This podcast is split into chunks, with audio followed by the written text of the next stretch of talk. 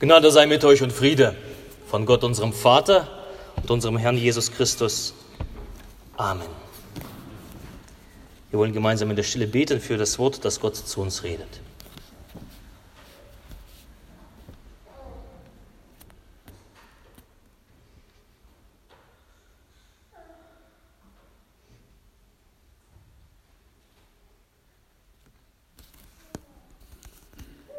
Herr, dein Wort ist meines Fußes Leuchte und dein Licht auf meinem Wege. Amen. In äh, Russland, wo ich herkomme, sagt man gewitzt, wenn du jemandem zum Geburtstag oder einem anderen Anlass die Hand gibst und ihm gratulierst, für einen Händedruck kann ich mir nichts kaufen. Ja, für einen Händedruck kann ich mir nichts kaufen oder einen Händedruck kann ich nicht in meine Tasche legen. Liebe Gemeinde, heute werden Händedrucke, Händedrücke, Drucke verteilt, vor allem an die Jubelkonformanten und dann natürlich auch für jeden am Ausgang. Aber keine Angst, du musst heute nicht leer ausgehen, du darfst heute was mitnehmen. Denn der Bibeltext, der für heute Bestimmtes, der für das Trinitatisfest Bestimmtes vorgesehen ist, hält für uns eine Handvoll an Segen parat. Fünf Punkte, die du nach Hause mitnimmst, nach Hause mitnehmen kannst. Und diese fünf Punkte haben etwas mit Dreieinigkeit zu tun, mit dem Vater, Sohn und Heiliger Geist, aber betreffen in allen Punkten eigentlich Jesus. Jesus. Zu Trinitatisfest feiern und bekennen wir Gott, den Vater, den Sohn, den Heiligen Geist. Letztes Jahr haben wir gesprochen über den Vater und dieses Jahr nehmen wir in Fokus Jesus, um den es hier geht. Und darum habe ich meine heutige Predigt überschrieben, ähnlich wie die Predigt vom letzten Jahr. Damals hieß sie Vater, der Papa ist der Größte. Heute ist der Titel für die Predigt Jesus ist der Größte. Jesus ist der Größte. Warum das so ist, das schauen wir in den Text und wir lesen aus dem Brief an die Epheser im Kapitel 1, Verse 3, 3 bis 14. Gelobt sei Gott, der Vater unseres Herrn Jesus Christus, der uns gesegnet hat mit allem geistlichen Segen im Himmel durch Christus. Denn in ihm hat er uns erwählt, ehe der Welt Grund gelegt war, dass wir heilig und untadelig vor ihm sein sollten in der Liebe. Er hat uns dazu vorherbestimmt, seine Kinder zu sein durch Jesus Christus nach dem Wohlgefallen seines Willens, zum Lob seiner herrlichen Gnade, mit der er uns begnadet hat in dem Geliebten. In ihm haben wir die Erlösung durch sein Blut, die Vergebung der Sünden nach dem Reichtum seiner Gnade, die er uns reichlich hat widerfahren lassen, in aller Weisheit und Klugheit. Gott hat uns wissen lassen das Geheimnis seines Willens nach dem Ratschluss, den er zuvor in Christus gefasst hatte, um die Fülle der Zeiten heraufzuführen, auf das alles zusammengefasst würde in Christus, was im Himmel und auf Erden ist, durch ihn. In ihm sind wir auch zu Erben eingesetzt worden, die wir dazu vorherbestimmt sind nach dem Vorsatz dessen, der alles wirkt, nach dem Ratschluss seines Willens. Damit wir zum Lob seiner Herrlichkeit leben, die wir zuvor auf Christus gehofft haben.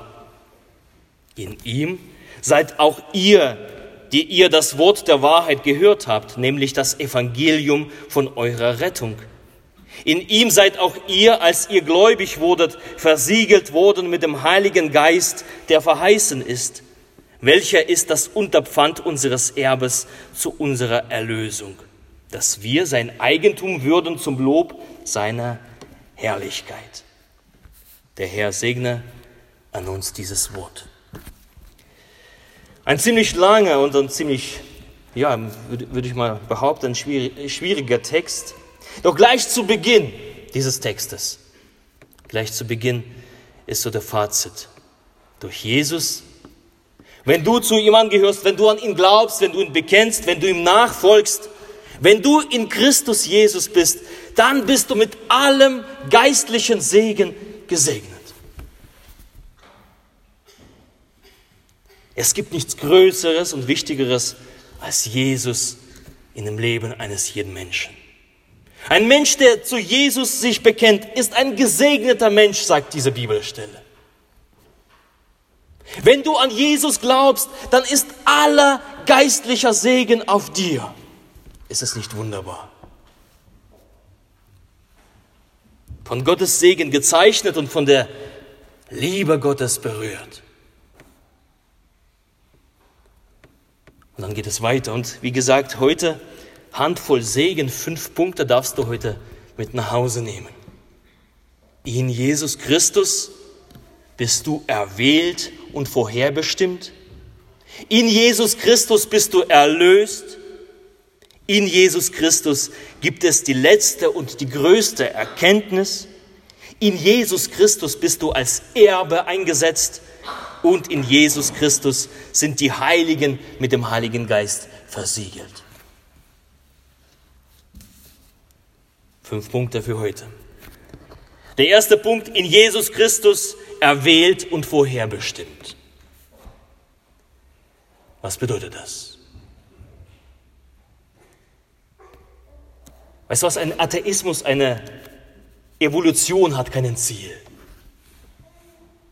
Es gibt in der Evolution keinen Ziel. Das geht alles irgendwo hin. Der Urknall erkennt keinen Sinn. Die Materie kann niemals Geist hervorbringen. Aber wir merken doch, ja, der Mensch besitzt ja einen Geist. Es unterscheidet uns etwas von dem leblosen Materie. Es unterscheidet mich von einem Stein. Der Mensch ist nicht nur so eine biochemische Maschine. Es unterscheidet mich ebenso von den Tieren. Ich als Mensch, der Mensch ist ein Geistwesen. Er ist mit Geist beseelt. Das wird immer deutlich, wenn, wenn ein gestorbener Mensch vor uns liegt. Ich finde, das ist immer ein, ein besonderer Moment bei der Aussegnung, wenn ich dem Verstorbenen die Hand auf die Stirn lege und ich merke, da drin ist kein Geist mehr. Das ist wie Stein. Es ist eine leblose Materie. Der Geist hat diesen Menschen verlassen. Er ist nicht da. Und da Materie keinen Geist hervorbringen kann, muss es einen Geist geben. Der tote Materie wird eingehaucht, der Geist. Das lesen wir auf den ersten Seiten der Bibel. Gott, unser Schöpfer, da machte der Herr den Menschen aus der Erde vom Acker und was tut er? Er bläst ihm den Odem des Lebens in seine Nase. Und da lesen wir, und so wird der Mensch ein lebendiges Wesen. Vorher ist es eine Materie. Dann bläst Gott seinen Atem, seinen Odem, seinen Geist und dieser Akt, der brachte nicht nur das Leben in die Materie, sondern den Sinn. Erwählt und vorherbestimmt bist du, Mensch, sagt Gott durch diesen Akt. Indem ich das getan habe, ist es das zu etwas Gutem. Und Gott hatte mit diesem Akt etwas vor, indem er den Menschen belebt von Anfang an heißt es, du bist nicht ohne Ziel auf dieser Erde, wie es in der Evolution oder Urknall oder wie in die ganzen Theorien heißt. Du bist nicht ohne Ziel. Du bist erwählt und vorherbestimmt von Anfang an. Ich habe an dich gedacht. Du bist in meinem Sinne, in meinem Geist geschaffen. Und deine Vorherbestimmung ist, dass dein Leben untadelig ist, dass es heilig ist, dass es von der Liebe umgeben ist. Und die Bestimmung Gottes, dass du weißt, du bist Kind Gottes. Du bist nicht irgendjemand, du bist nicht irgendeine Materie in einem Weltall, die da irgendwohin fliegt. Nein, du bist Kind des Schöpfers, vorherbestimmt und auserwählt. Und das alles durch Jesus Christus, denn in ihm ist alles geschaffen.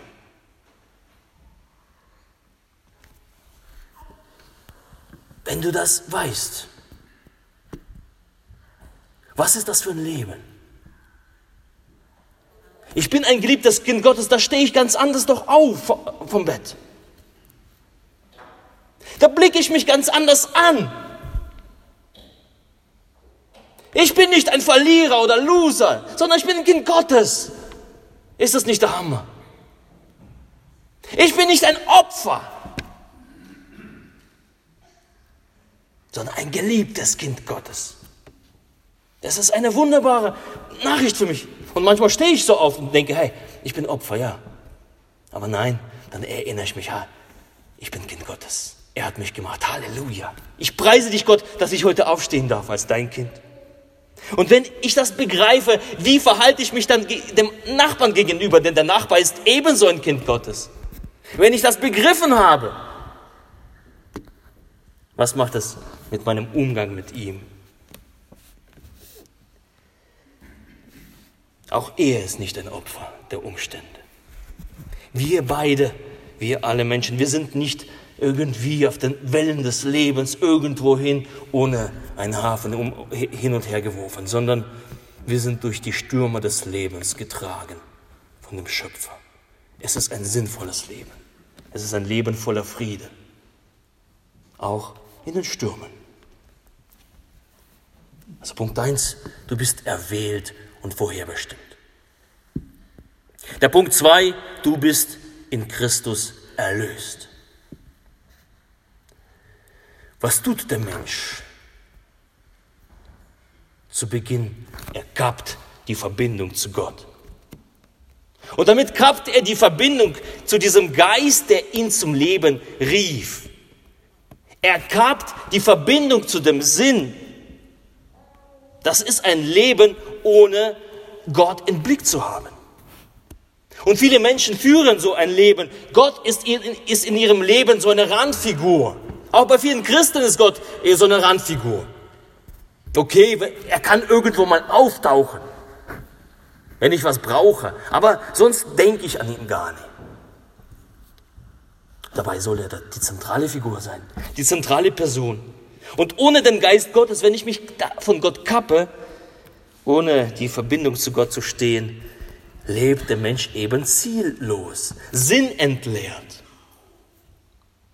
Es ist ein Leben in einer Illusion.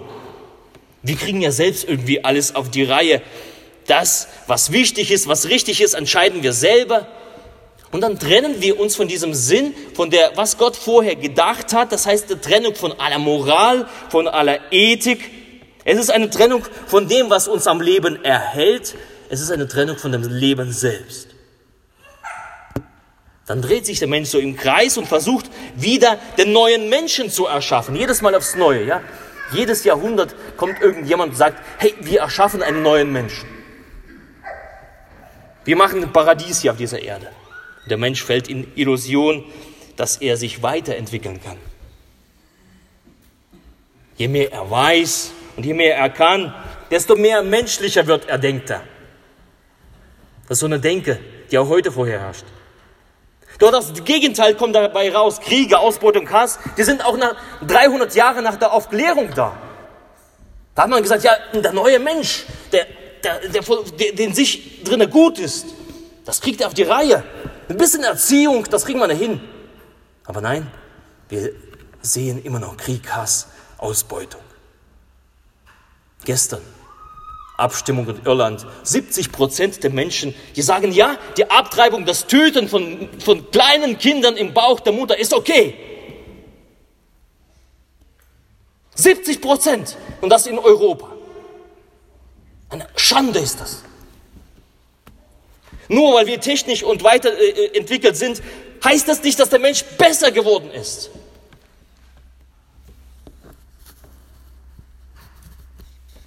Hunderttausende Kinder werden abgetrieben, getötet. Große Sünde. Und ja, bei uns persönlich, die älteren Semester, ich könnte euch fragen, ebenso, du bist ja damals konfirmiert worden, vielleicht mit 13, 14 Jahren. Bist du ein besserer Mensch geworden seitdem? Mit weniger Laster als damals mit 13? Bist du ehrlicher geworden? Bist du äh, höflicher geworden? Ich glaube, wenn wir ehrlich zu uns sind, dann müssen wir diese Frage verneinen. Nein, eigentlich bin ich der Mensch geblieben, der ich auch damals war. Vielleicht äh, kam sogar einiges dazu. Aber wisst ihr was? In Jesus haben wir Erlösung von all dem. Nicht der neue Mensch ist die Erlösung, nicht die Entwicklung, nicht das Weiterdenken, nicht die Erziehung, sondern in Jesus ist der neue Mensch. Wir haben heute gelesen von der Neugeburt. Durch sein Sterben und sein Tod werden wir erlöst von unserem selbstzerstörerischen Wesen. Sein Blut, das wäscht uns rein von aller Sünde, von aller Laster. Und alle Gottesferne, alles Trennende wird überwunden durch die Gnade Jesu. Du bist erlöst in Christus. Ist dir das schon bewusst? Der ganze Irrtum des Menschseins wird gelöscht. Das wird vergessen. Du darfst neu durchstarten. Du hast eine neue Chance. Gott macht aus mir einen Menschen so, wie er ihn am Anfang erwählt und vorbestimmt hat. Durch ihn werde ich wieder vom Sünder zum Kind Gottes. Ein erlöstes Kind Gottes. Der dritte Punkt, in Christus gibt es die letzte und größte Erkenntnis. Und das ist die letzte und die größte Erkenntnis, die du, du gewinnen kannst. Äh, du kannst ein Professor werden. Und vielleicht bist du äh, auch einer, ich weiß es nicht, ich, ich kenne ja nicht alle. Vielleicht bist du sogar ein Professor oder Doktor. Aber in diesem Leben kannst du viel Erfahrung sammeln. In diesem Leben kannst du viel Wissen sammeln. Aber die Erkenntnis des Lebens heißt, in Jesus Christus findet sich alles zusammen. Alles, was ein Mensch braucht, der über die, diese Erde geht, ging oder gehen wird.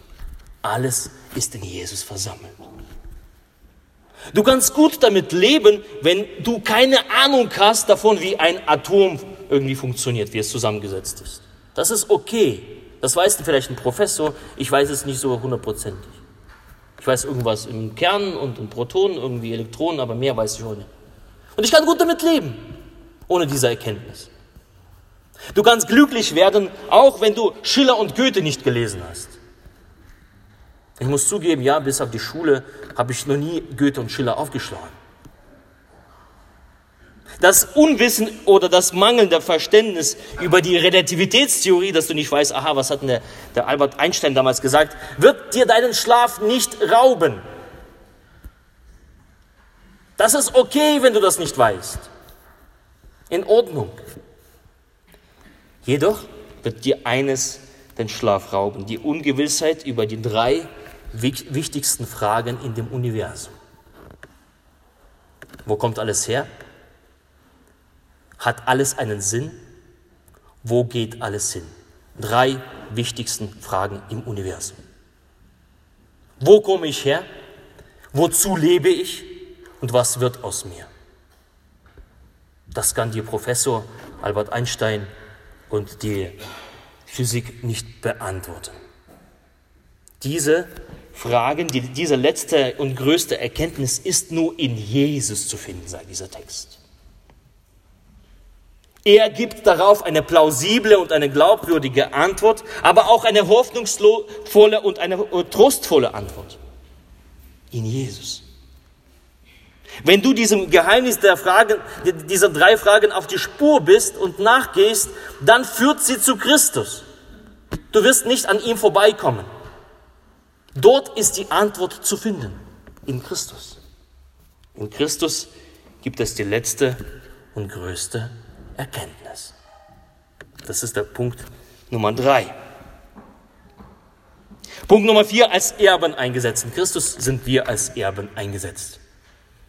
Das wertvollste Erbe, was äh, ist das, was nie vergeht und das, was dir keine Kopfschmerzen bereitet. Ja, es kann passieren, dass du irgendwas äh, erbst, ja, irgendein Haus, dann gehst du rein und denkst, meine Güte, wozu brauche ich den ganzen Kram? Oder es gibt manchmal so, äh, wird da irgendwelche Sachen vererbt, irgendwelche Kisten und so weiter. Ne? Und da, da öffnest du diese Kisten und denkst, was soll ich damit? Aber das schönste, das teuerste Erbe, auch dieses musst du irgendwann wieder abgeben. Wenn du stirbst, dein Besitz geht von dir über an jemand anderen aus deiner Familie oder an den, den du selbst bestimmt hast. Bei Gott ist es nämlich anders, vollkommen andersrum. Wenn du auf ihn vertraust, wenn du von ihm erlöst bist in Christus, wenn du ihm nachfolgst, dann bekommst du am Ende was. Du musst nichts abgeben, sondern du bekommst. Klartext, mit dem Tod verlierst du nicht, sondern du gewinnst dazu das Erbe in Christus. Wer in Jesus lebt, er wird als Erbe eingesetzt. Das heißt, er bekommt die volle Palette an Segen. Er bekommt das ewige, das göttliche Leben im Himmel. Das ist ganz anders als bei uns Menschen. Du gewinnst dazu. Und das ist keine Vertröstung nach dem Motto, naja, wenn du irgendwie das Irdische loslässt, dann bleibt dir wenigstens noch das Himmlische. Das ist keine Vertröstung, nein. Es ist nämlich der Gewinn, der seinesgleichen sucht, größer als jeder Gewinn, den du machen kannst. Wenn du Jesus in dir trägst, wenn du von neuem geboren bist, dann verlierst du nichts, sondern du gewinnst alles. Du gewinnst alles in Jesus.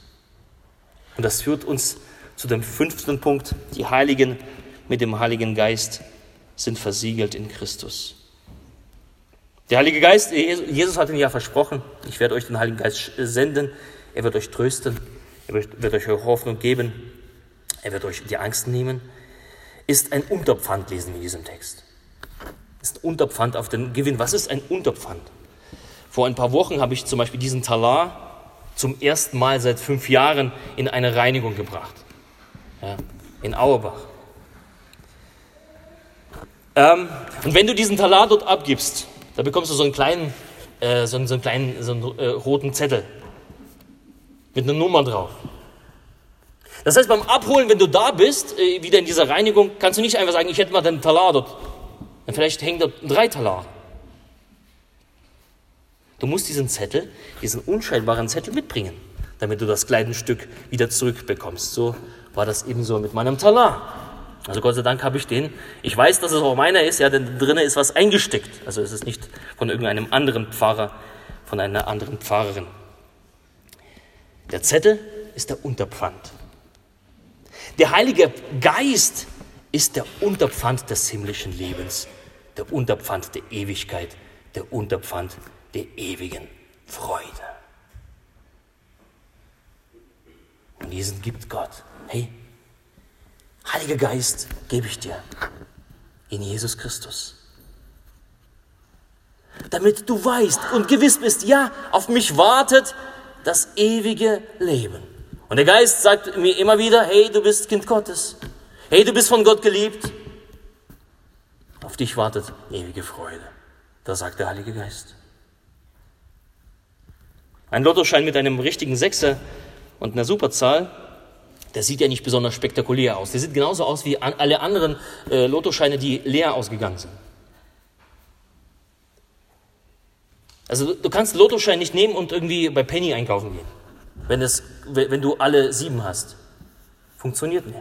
Du musst diesen ähm, Lottoschein eintauschen. Er beherbt einen, in sich einen riesigen Gewinn, den Jackpot. Spricht er, strahlt allein schon von den richtigen Buchstaben oder, oder Ziffern er strahlt die Wucht aus. Hey, das ist der Gewinn. Die richtigen Zahlen. Und wenn du diesen Zettel in den Händen hältst, also ich, ich hatte noch nie äh, sieben, äh, vielleicht mal drei oder vier. Äh, aber wenn du, wenn, wenn du, wenn du den, den, Zettel in den Händen hältst und du weißt, da, da sind ein paar richtige, dann, dann, dann steigt die Aufregung, ja? Der kann schon passieren, wenn du alle sieben hast. Also wie gesagt, ich hatte es noch nie, aber ich denke, wenn ich den hätte, ähm, da, da, sind die Knie schwach, ja? Der Atem stockt. Wow. Und der, der Zettel bringt mich in Verzückung, ja? Ich fange an zu jubeln und zu feiern. bringst den Schein hin und bekommst die Summe. So ist es beim Heiligen Geist. Das ist zu, er ist zunächst unscheinbar, ja, den kann man nicht sehen. Dann siehst du nicht, wo, Heiliger Geist, wo bist du? Das funktioniert so nicht. Aber er beherbergt dieser Geist, der in uns gegeben wird, mit dem wir gesiegelt worden sind, dass wir Kinder Gottes sind. Ey, das, das, bringt, das, das bringt zum Jubeln. Das gibt so einen tiefen Frieden, das bringt in Verzückung, dieser Geist. Das muss man mit uns was tun, machen. Dieser gigantische Gewinn ist mir sicher durch den Heiligen Geist, wenn ich von ihm erfüllt bin, wenn ich von ihm gesiegelt bin. Hey, der Gewinn wartet auf mich. Warum jubeln wir nicht? Hast du schon mal gejubelt, dass du den Heiligen Geist in dir trägst? Warum jubelst du über die paar Ziffern, die eigentlich nichts bedeuten? Aber der Heilige Geist ist in dir. Es ist Zeit und Grund zum Jubeln. Und du kannst dir gewiss sein, sicher sein, wenn du Jesus kennst, wenn du ihn trägst, wenn du von ihm erlöst bist, du bist von ihm erwählt, Du bist, äh, dir wurde diese Erkenntnis geschenkt. Du bist als Erbe eingesetzt. Und du bist durch diesen Geist versiegelt. Und bis zu dem Zeitpunkt, wo du vor Gott stehst und, sie, und ihn wirklich siehst. Das, was, was er für dich bereithält. Der Geist Gottes gibt uns die tragende Gewissheit über das ewige und himmlische Leben. Doch der Beginn des Ganzen ist Jesus Christus. Du kommst nicht an ihm vorbei. Durch ihn haben wir allen geistlichen Segen durch Jesus. So heute früh eine Handvoll Segen, fünf an der Zahl. In Jesus Christus bist du erwählt und vorherbestimmt. In Jesus Christus bist du erlöst. In Jesus Christus gibt es die letzte und die größte Erkenntnis. In Jesus Christus bist du als Erbe eingesetzt und in Jesus Christus sind die Heiligen mit dem Heiligen Geist versiegelt. Für uns bedeutet das, ich muss mich entscheiden. Möchte ich in diesem Jesus Christus sein? Ganz neu. Oder vielleicht bekräftige ich heute nochmal, ja, dieses, damals dieses Bekenntnis zu Jesus vor vielen, vielen, vielen Jahren. Damals habe ich das gesagt. Vielleicht bekräftige ich das heute. Ja, ich bin in dir, Christus.